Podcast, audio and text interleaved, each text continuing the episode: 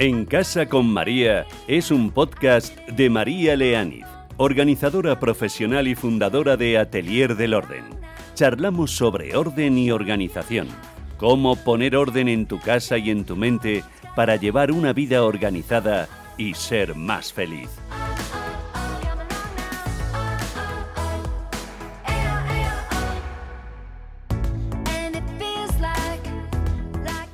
¿Qué tal? ¿Cómo estáis? ¿Cómo cuesta la cuesta, eh? La cuesta de enero. Hemos gastado generosamente en Navidades, en comida, regalos, espectáculos, teatro, cine, salidas a comer, a cenar, algún viaje, alguna escapada, no sé, cada uno lo suyo. Y ahora llega la factura. Y llega con un mes nuevecito a estrenar con sus propios gastos y recibos debajo del brazo, con sus impuestos, sus cuotas, y desde el mismo momento que entra el sueldo en la cuenta del banco, vemos cómo empieza a bajar a una velocidad que da miedo. Hoy quería ayudaros a subir con dignidad, a ayudaros y ayudarnos, a subir con dignidad esa cuesta, la cuesta de enero, pero a la vez ir un poco más allá, con mirada de pájaro, con unas pautas y una planificación que nos puedan servir ya para tener de una vez organizadas nuestras finanzas personales, para no tener que ir tapando agujeros un mes y otro también, gastando sin control unos meses y terminando otros en números rojos, para tener también un poco de visibilidad a futuro, cómo organizar en definitiva nuestra economía personal y familiar. Por eso he invitado hoy aquí, en Casa con María, a Luis Pita. Él es ingeniero industrial por la Universidad Politécnica de Madrid y MBA por el Massachusetts Institute of Technology. Es autor del libro de finanzas personales Ten peor coche que tu vecino y colaborador habitual en radio y televisión, donde enseña, entre otras cosas, trucos de ahorro e inversión. Luis Pita es creador de la web preahorro.com. Luis, ¿qué tal? ¿Cómo estás? Buenos días, María. ¿Qué tal? Muy bien, pues encantados de tenerte aquí, que seguro nos vas a ayudar un montón. Bueno, decía yo que llegamos a enero ahogados por los gastos excesivos de las Navidades. Pero la cuesta de enero es verdad que se complica también, no sé, culpamos todo el rato a las navidades y es verdad que ahí generalmente pues nos excedemos en los gastos. Pero es, bueno, enero es un mes más, un mes que marca una serie de cosas y que se complica también por otras razones, ¿no? No solo por las navidades. Cuéntanos por qué. Eh, sí, María, hay una razón clarísima por la que se complica mucho la cuesta de enero y es porque típicamente los españoles, el 37% de los españoles nos endeudamos para pagar las navidades.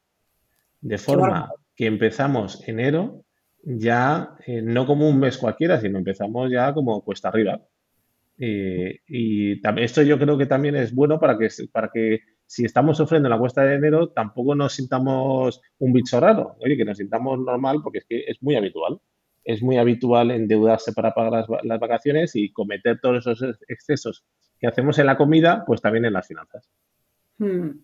¿Por qué crees que cada año caemos en lo mismo? Bueno, seguramente esto a un psicólogo pues, le encontraría un montón de ramificaciones y seguro que hay explicaciones, pero tú que estás acostumbrado a, llevar todos estos temas de finanzas personales, ¿no? ¿Por qué crees que cada año caemos en lo mismo? Pasarnos de nuestro presupuesto y gastar más, endeudarnos más y sabemos que luego en enero lo vamos a pasar mal.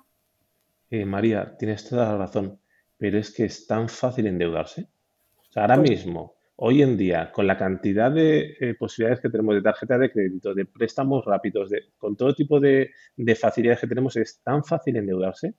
Y, claro, es muy difícil cuando tienes que hacer regalos, cuando tienes comidas especiales, pues estar escatimando en esos gastos es muy difícil cuando tienes siempre esta opción tan fácil de endeudarte. Mm.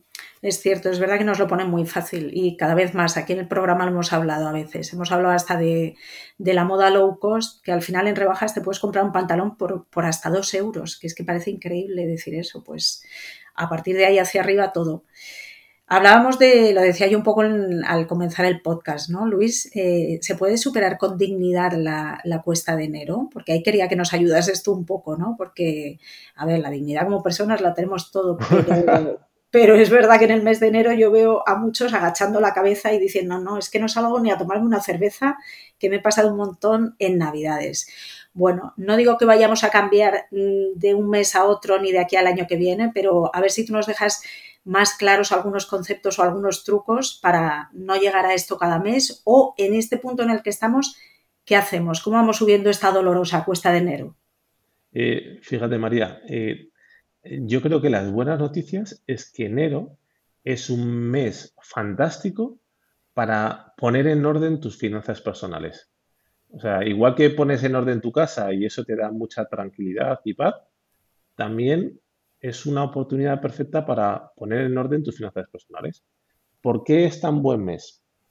Porque es uno de los momentos en el año en el que muchos gastos que, tenemos en el año se planifican o te, los vuelven a cobrar. Por ejemplo, es, un año, es un mes típico en el que te eh, vuelves a, a, pagar las suscripciones que tienes de revistas o de un gimnasio o de un seguro. Entonces, es uno de los mejores meses del año para organizar bien tus finanzas y para, para que lo puedas vivir no solamente enero con más dignidad, sino todo el año con más dignidad. Yo, yo diría eh, dos cosas muy claras que deberíamos de hacer todos en enero. una primera es lo que se llama el día de las facturas. El día de las facturas es una cosa muy sencilla, es coger un día de la semana, típicamente un jueves por la tarde, y dedicarte un par de horas a abrir tu, cuenta bancaria, por, ejemplo, si tienes online, pues eh, con el ordenador o si no los recibos en papel, y ir revisando los gastos que tienes de, los meses anteriores, fijándote sobre todo en qué gastos recurrentes tienes. O sea, cuáles son los gastos que se están repitiendo todos los meses o todos los años, ¿vale? Y la clave es eliminar uno de los gastos y reducir otro.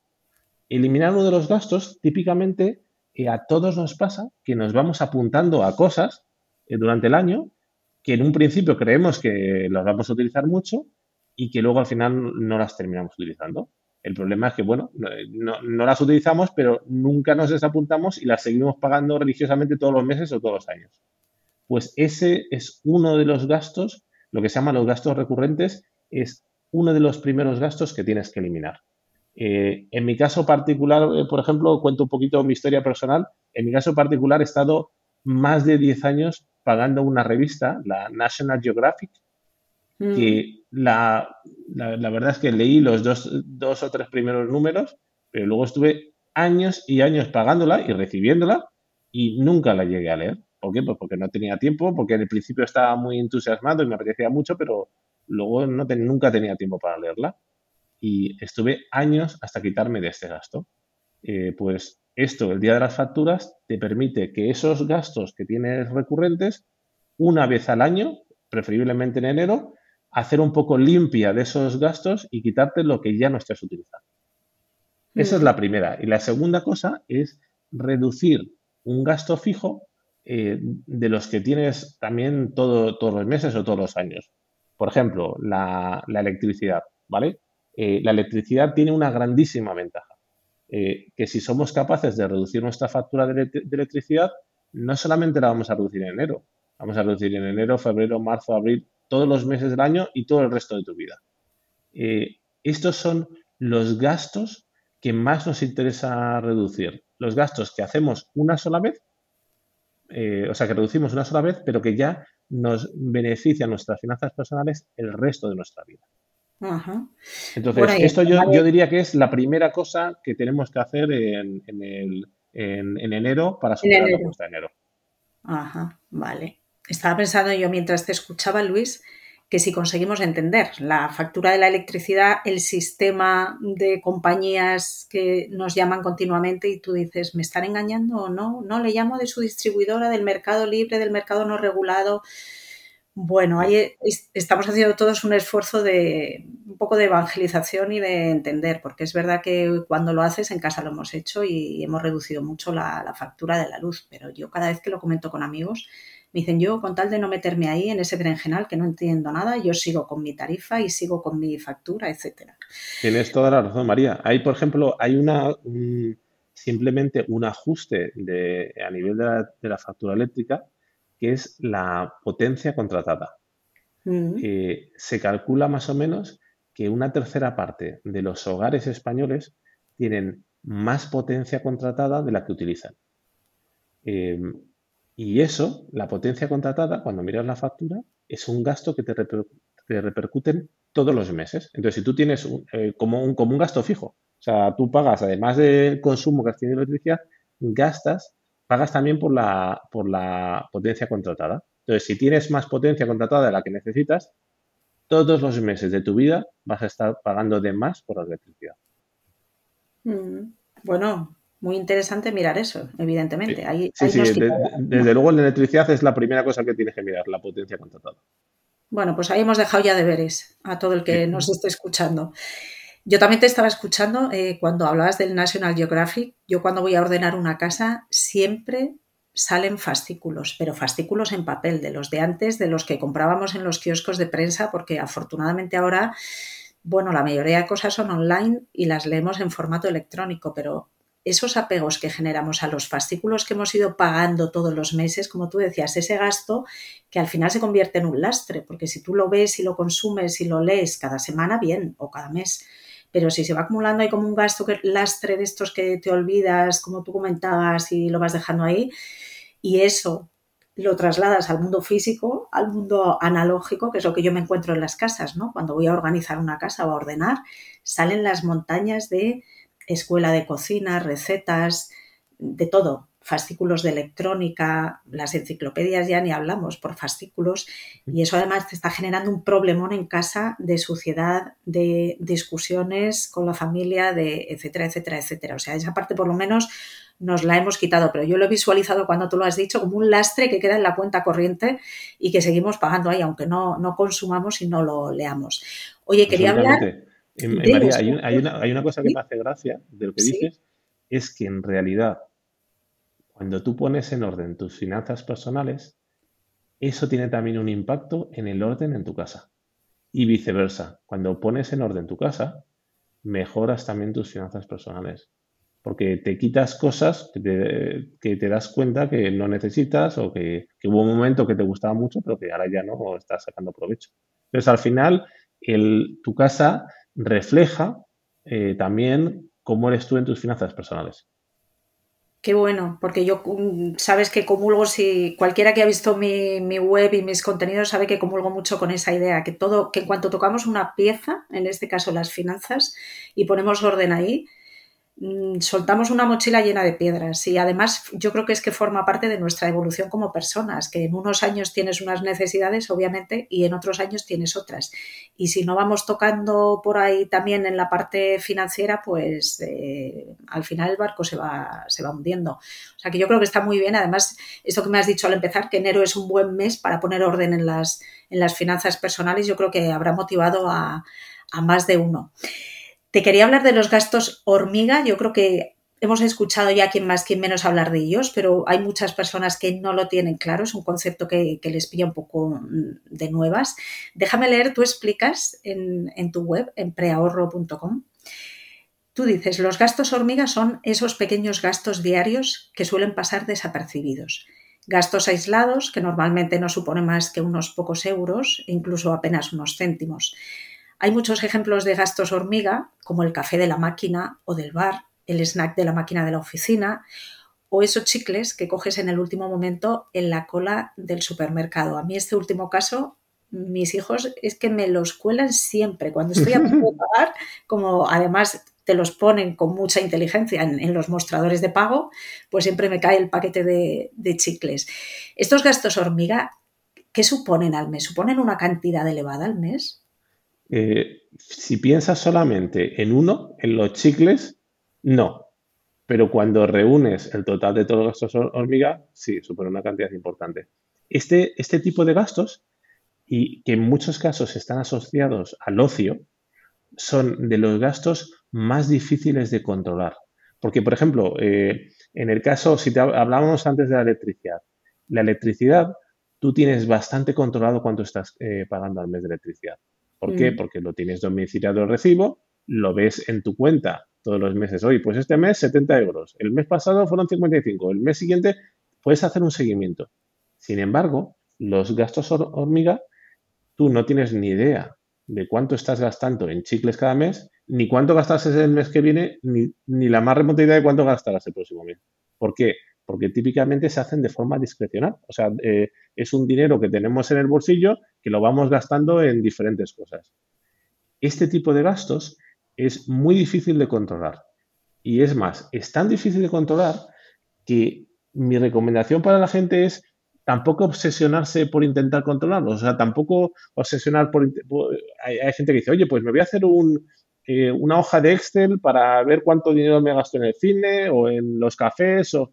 Bueno, fantástico. Si te gusta hacer el Excel y, te, y, eres una persona que te encanta la, organización y la planificación de tenerlo todo hasta el mínimo detalle, estupendo, te va a funcionar. A la mayor parte de las personas no les funciona el Excel, no les funciona planificar exactamente todos los gastos del mes. Pero hay un método que sí que les funciona fenomenal y que les funciona genial a todos. Y es lo que se llama el método del sobre. Consiste en lo siguiente, en al principio del mes decidir eh, tú o tú con tu pareja o con tu marido o con tu esposa o eh, con la persona con, eh, con la que convivas, cuánto dinero quieres gastar en el mes en ocio.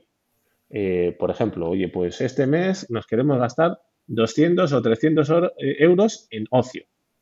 Fenomenal. Pues ese dinero se coge y se pone en un sobre o en un apartado de la cartera o en una, en una tarjeta, si lo quieres hacer digitalmente, en una tarjeta prepagada, ¿vale? Entonces, cuando tú vas haciendo los diferentes gastos de ocio del mes, en vez de utilizar tu tarjeta de débito o el dinero del bolsillo, vas tirando siempre de ese sobre. Vas utilizando dinero siempre de ese sobre. De forma que tú tienes controlado de una forma muy sencilla cuánto te vas a gastar en el ocio del mes.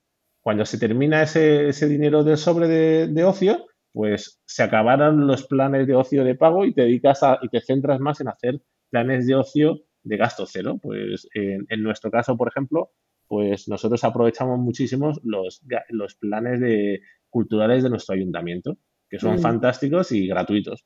Pues eh, al final del mes, cuando vemos ya que se nos va agotando el, dinero de, el, sobre de, de ocio, pues vamos tirando más de estos planes. Y esta es una forma de controlar muy bien cuánto gastas en ocio al mes y que no exige ningún esfuerzo. O sea, no exige tener que hacer un presupuesto ni estar controlando cada gasto, y es una forma muy buena de controlar los gastos hormiga. Me parece una idea buenísima, Luis, porque es verdad que todo lo que va online también por el banco, que también está esa opción, ¿no? Como tú decías. Es como que nos pasa más desapercibido, que sí, que lo ves a final de mes o cuando controlas la contabilidad o lo que sea, pero lo del sobre es que es muy visual, que te van quedando 50 euros o 30 o 20. Claro, y tú, y tú misma te vas eh, adaptando a cuánto dinero te caerá el sobre a los planes que vas a hacer de ocio. Eh, típicamente mi mujer y yo al principio de mes pues hacemos otros planes de ocio muy diferentes que los que hacemos al final del mes. Pero bueno, pues es normal y lo bueno es que lo haces de una forma natural y al mismo tiempo estás controlando perfectamente tu dinero. Claro. Bueno, además así tú decides, ¿no? Si un día te pegas un lujo de un buen teatro o te pegas una escapada de fin de semana, ya sabes que ese viernes no vas a pedir sushi o chino para cenar. Está totalmente. muy bien Fíjate, control. en finanzas personales pasa lo mismo que en control de una casa, que en el orden de una casa. Yo no puedo decirle a nadie en qué se debe gastar el dinero y en qué no, porque cada uno tiene unos gustos personales y hay personas que el café que se toma a mediodía pues es una pérdida de dinero total y para otras personas es el mayor momento de placer del día. Entonces, no tiene ningún sentido que una persona te diga, pues no, ya no te puedes tomar el café de las 12. De la misma forma que no tiene sentido cuando tú ayudas a alguien a ordenar su casa, que le digas, no, tienes que tirar eso. No, si a lo mejor ese, esa cosa que le estás diciendo que tire tiene un valor sentimental importantísimo para esa persona. Pues es exactamente lo mismo. Es mucho mejor eh, métodos de finanzas personales que, que nos ayuden a cada uno a ir gestionando nuestro dinero de la forma que a nosotros nos hace más feliz. O sea, dando utilizando más el dinero en las cosas que más importancia tienen para nosotros y que más valor les damos. Mm, y además es verdad, es, cierto lo que dices, ¿eh? que vamos a casas los organizadores profesionales y no puedes imponer nada. Obviamente muchas veces te piden tu opinión personal, ¿no? Profesional y te dicen, tengo demasiados bolsos, eso es muy habitual, ¿no? Que una clienta te diga, te los, los vamos poniendo todos, los que tiene distribuidos por toda la casa, encima de la Tengo demasiados y para una persona 10 son demasiados y para otra 30 no son demasiados. O sea que es que esto es muy subjetivo porque hay personas que cambian de bolso dos veces al día porque su vida es así, tienen mucha vida social, tienen mucha vida profesional ejecutiva y hay personas que con un bolso les vale, mm, te diría, para todo el año, salvo otro elegante que tengan para Navidad. O sea que, que es así, es lo que tú dices. Y también veo evolución igual que estamos hablando de que evolucionamos en este terreno, ¿no? El que tú tocas, todo el de, el de, las finanzas personales, ¿no? Que vamos evolucionando con la vida y también vamos colocando y limpiando gastos de distinta manera. Y en las casas pasa un poco lo mismo, que al principio hay personas que no quieren tirar nada y por supuesto yo las dejo, pero vamos avanzando y al final la casa tiene los metros cuadrados que tiene. Y entonces ellos mismos acaban un poco, pues como decíamos antes, con los gastos, ¿no? Organizándose, autocensurándose, como quieras. Llegamos y dicen, no, yo no puedo tener, si tengo dos armarios en casa, no puedo tener uno y medio lleno de bolsos. Pero no se lo digo yo, es que se lo dicen ellos mismos y por el camino es una evolución. claro. O sea que lo ve todo muy, muy práctico y muy alineado. Hay otro tema que yo te quería, bueno, hemos hablado de la cuesta de enero y hemos dejado ahí yo creo que pautas ya muy buenas. Hemos hablado de esos gastos hormiga, que también es interesante echarlos, echarles un ojillo, ¿no? Eh, hay otro perfil que yo veo muy a menudo. ¿Qué hacemos, Luis, cuando tenemos demasiados gastos? Es decir, nos comemos dos sueldos si somos dos personas las que trabajamos en casa ingresamos una pareja, dos personas, dos sueldos. Nos comemos dos sueldos en la primera semana del mes y todos los gastos que tenemos nos parecen relevantes para nuestro estilo de vida. Porque hay veces que dices, no, me han metido algún gasto mal porque no puede ser, que a día 10 yo ya mm, nos hemos pulido dos sueldos y no hemos salido ni a cenar un día por ahí. Y te pones a mirar, te metes en tu Excel, como tú decías, o te metes en, en la aplicación de tu banco y es que cuadra al milímetro te han pasado el colegio, las extraescolares de los niños, la televisión de pago, mm, cada uno lo que tenga, el gasto de comida de los supermercados, lo que sea. ¿Hay criterios o recomendaciones para aprender a elegir aquellos gastos de los que deberíamos prescindir, Luis? Mm, pues fíjate, te voy a hablar de dos cosas. Te voy a hablar de un concepto que es el conscious spending, o sea, el gasto consciente, o sea, elegir qué cosas, en qué cosas gastar dinero pero antes de hablarte de eso, te voy a hablar de otra cosa que es el preahorro. Porque el perfil de persona que me estás eh, hablando eh, no es un caso aislado. Es más, es lo más común en España.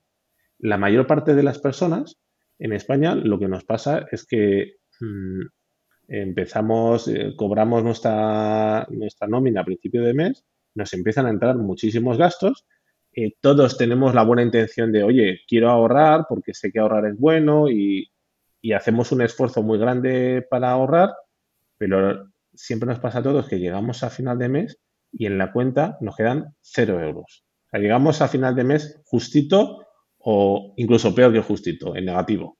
Hmm. Eh, esto, es un, esto es muy habitual y, y, aquí hay un punto que es una, una, solución que es muy importante. Es, oye, si estás en este caso, ¿cómo puedes hacer para ahorrar? Pues fíjate, eh, típicamente esta forma que he descrito es la forma que nos han enseñado a los españoles a ahorrar, que es ahorrar a final de mes. Entonces, la primera cosa, o sea, si quieres hacer un, un cambio en tu vida, en tus finanzas personales, que vaya a tener un impacto brutal para el resto de tu vida, la primera cosa que tienes que hacer es no ahorrar a final de mes, sino preahorrar. Preahorrar consiste en ahorrar de forma automática y a principio de mes. Es exactamente igual que nosotros a principio de mes eh, pagamos la electricidad el día 2 de mes, pues de la misma forma que pagamos la electricidad, el día 1 de cada mes cogemos, hacemos una transferencia automática periódica, o sea, que, que, se hace todos los meses, que saca una pequeña cantidad de nuestro dinero, de nuestra cuenta normal, y la pasa a una cuenta de ahorro todos los meses. O sea, de forma que sin, sin darte cuenta, o sea, de una forma totalmente automática, estás ahorrando una cantidad de dinero todos los meses. Eh, de forma que tú ya durante el mes pues vas teniendo los mismos gastos, llegas al final de mes exactamente igual, llegas al final de mes sin un duro en la cuenta, pero la diferencia es que estás ahorrando todos los meses eh, una, cantidad eh, que además al principio puedes hacer una cantidad pequeña, pero que luego puedes ir aumentando y puedes hacer una cantidad importante de tu sueldo.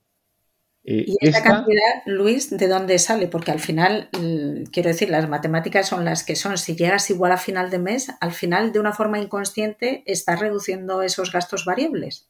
Totalmente, porque, y aquí la clave, María, es que la mayor parte de nuestros gastos durante el mes, eh, o sea, nosotros tenemos unos gastos eh, fijos a principio de mes, pero luego durante el mes, básicamente lo que vamos a hacer es gastarnos todo el dinero que tenemos en el bolsillo. O sea, si, si eh, después de pagar mis gastos fijos a principio de mes me quedan 400 euros en el bolsillo, esos 400 euros me los voy a pulir. Si en vez de 400 euros fuesen 800 euros, mm, no hay diferencia, me los voy a pulir. Me los pulo también. Me los voy a pulir exactamente igual. O sea, me los voy a gastar. O sea, a final de mes, lo que nos pasa a todos es que llegamos a final de mes a cero euros si los meses que empezamos con un poquito más de dinero, pues nos damos más caprichos, salimos más, hacemos más cosas. Y los meses que tenemos un poquito menos, pues lo hacemos menos. O sea, adaptamos nuestro nivel de gasto al dinero que tenemos en el bolsillo. Por eso es tan importante que ahorrar antes de que el dinero llegue a tu bolsillo. Porque primero, ahorras sin ningún esfuerzo de voluntad, o sea, no te tienes que estar preocupando en ahorrar. Y segundo, ahorras automáticamente mucho más dinero de lo que ahorrarías si ahorras a final de mes. Entonces, esta es la primera cosa. La primera cosa que tenemos que hacer es olvidarnos completamente de ahorrar a final de mes y empezar a ahorrar a principio de mes de forma automática, lo que se llama el preahorro. La segunda cosa, has dicho una cosa muy interesante, es, oye, pero ¿cómo decidimos qué gastos son más importantes?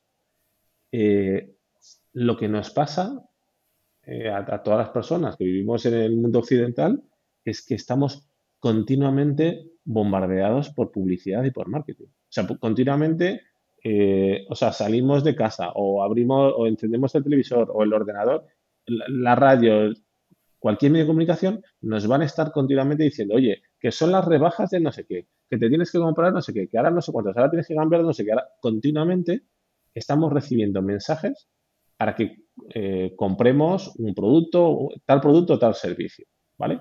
Entonces, lo que nos pasa es que si nos dejamos llevar por los demás eh, o por la, sociedad, básicamente vamos a comprar lo que los otros, lo que los otros, lo que las otras personas quieren que compremos. El gasto consciente, que en inglés se llama conscious spending, quiere decir, eh, es una filosofía de no gastar lo que las otras personas te dicen que gastes, lo que la publicidad, lo que las ofertas, lo que el supermercado, cuando te pone los chicles, quiere que compre los chicles. No, no. Que gastes el dinero en lo que a ti personalmente te hace feliz, en lo que te llena, en lo que tú realmente necesitas. ¿Vale? Y este es el criterio clave para decidir en qué gastar tu dinero. Es cuáles, son las cosas que realmente a ti te hacen feliz, a ti o a tu familia, o cuáles son las cosas que realmente necesitáis. Eh, esta no es la forma como normalmente gastamos el dinero. Normalmente gastamos el dinero por la oferta del supermercado o, qué nos dice la publicidad o, la moda del día que tenemos que comprar. Y no por qué es lo que realmente es bueno para mí o me interesa a mí. Mm, qué bueno. Nos quedamos con esos dos, conceptos, el preahorro y el gasto consciente, porque es verdad, incluso si nos fuésemos a un poquito más profundo, fíjate, el, decía yo, se me ha ocurrido así como cualquier gasto, ¿no? La televisión de pago, que parece que, si no tienes televisión de pago no puedes ver nada, no puedes ver las series, no puedes, o, o, que pagas una factura de teléfono y ahí va todo incluido, pero luego esa factura, pues bueno, no es, es elevada. Y, Luego hay muchas personas que no utilizan tanto ese servicio. Yo lo veo y digo, ¿y, entonces te merece la pena pagar esto? Y dices, sí, bueno, pero por si acaso un día, pero por si acaso un día, estás pagando todos los meses esa cantidad elevada. Y es un poco lo que tú decías, ¿no? Que nos metemos en la rueda todo el mundo tiene, no quiero decir marcas, ¿no? Pero todo el mundo ve series aquí, allá y queremos tenerlo todo y los estrenos y todo. Y, hay familias que lo exprimen y que lo utilizan, te diría, a diario o todas las semanas y hay otras que esporádicamente, pero es verdad que nos dejamos meter un poco en la rueda de un poco donde, en el nivel donde estemos, lo que se consume. Y es verdad que yo creo que si nos parásemos ahí, yo esto lo hago mucho con clientes en sus casas, si nos parásemos ahí me dicen, no, no, pues eh, haría también esta parte de organización, pero es que ahora este mes ya voy un poco tocado, tocada. Y, y luego te va contando tus gastos y dices, madre mía, si te has comprado cinco bolsos, ¿cómo no puedes darte felicidad de organizar eso? o eso trasladado a la televisión de pago o a lo que sea, pero que, una reflexión más profunda creo que también nos haría incidir por ahí. Te quería hablar de otra cosa, Luis, que tú hablas mucho, no, solo tú, sino que lo escuchamos y, yo creo que no lo tenemos muy bien entendido. Es el concepto de libertad financiera. Se habla mucho de la libertad financiera, muchas veces lo, entendemos, yo veo, como tener dinero suficiente para vivir sin trabajar, ¿no? o conceptos parecidos. Tú tienes un concepto muy específico y muy medible de lo que es libertad financiera y quería que nos lo contases un poquito. Totalmente. Fíjate, yo mido la libertad financiera en meses o en años. Por ejemplo, cuando yo digo, oye, yo tengo 14 años de libertad financiera, ¿qué quiere decir eso? Pues que si hoy dejara mi trabajo voluntariamente, podría estar 14 años de mi vida tumbado en el sofá eh, viviendo exactamente con el mismo nivel de vida que tengo hoy. Mis hijos serían el mismo colegio, saldría lo mismo con mi mujer por la noche, o sea, haría exactamente lo mismo que, lo que hago ahora. Y, aquí hay un concepto que es clarísimo, que es lo que, lo que has dicho tú, es medible. O sea, es una forma, es una cifra que te dice muy claramente cuál es tu colchón de emergencia en la vida, cuánto es eh, la tranquilidad, la paz que puedes tener en la vida.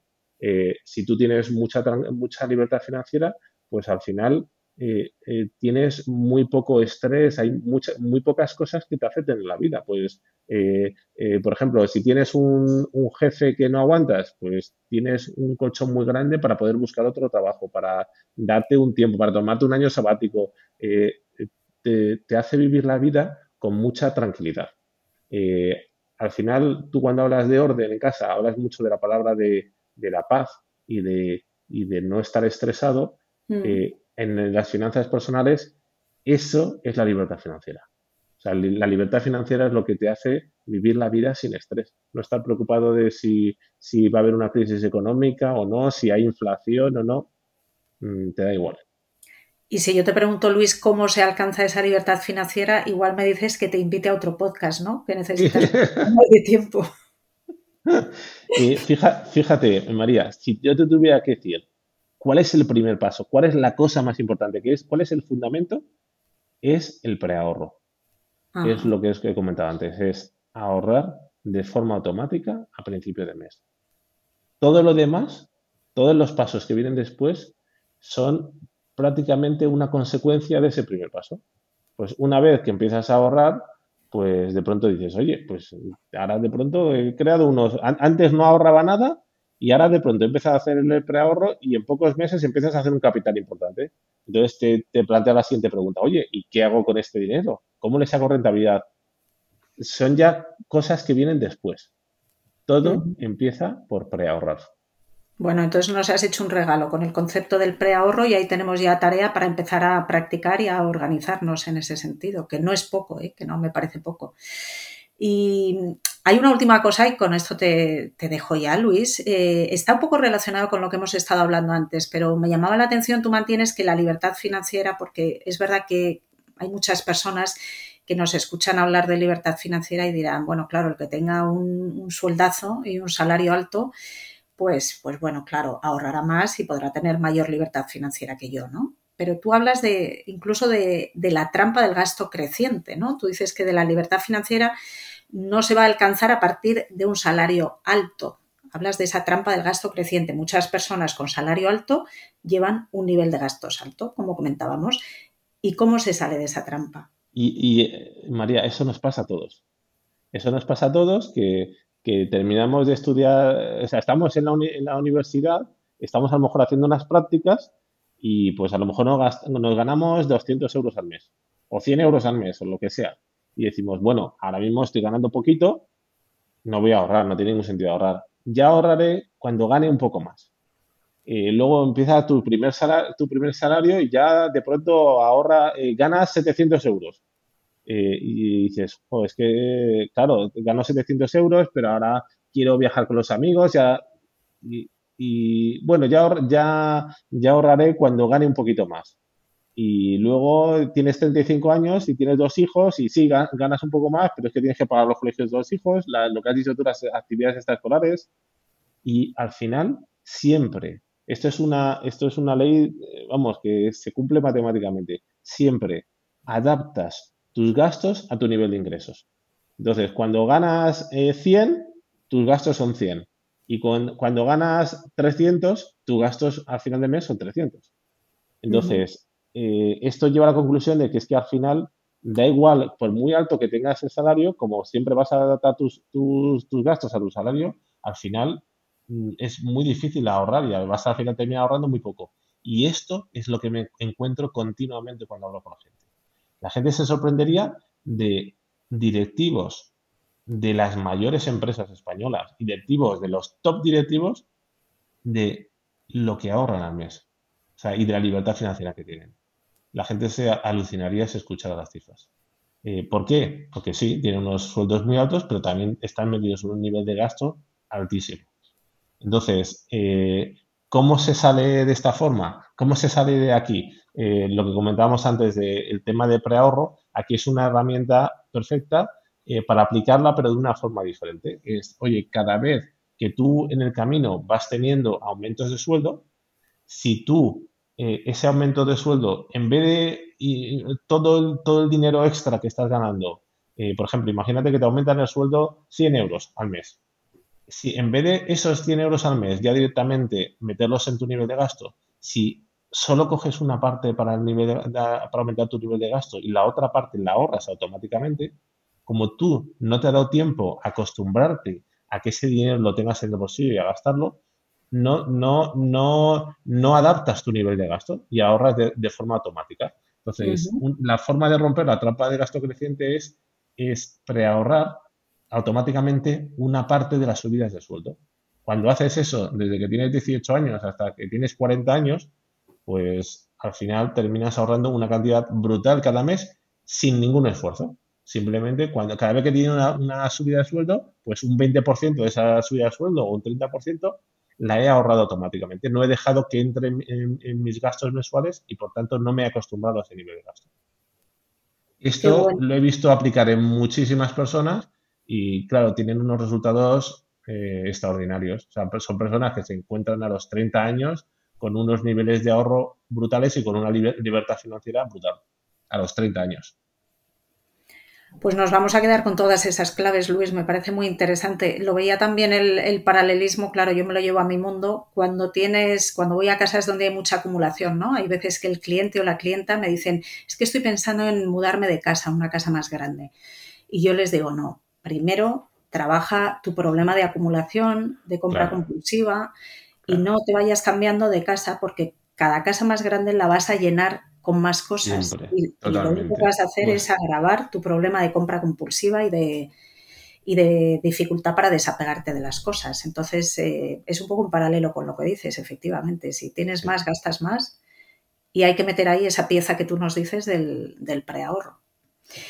Lo dejamos aquí, Luis. Ha sido un placer tenerte. Nos has dejado ideas muy interesantes que vamos a, a, masticar, que vamos a asimilar y que espero que todos vayamos aplicando porque creo que no trae más que beneficios. Muchísimas gracias por haber estado conmigo aquí en casa. Muchísimas gracias a ti y, mucha suerte a todos los oyentes.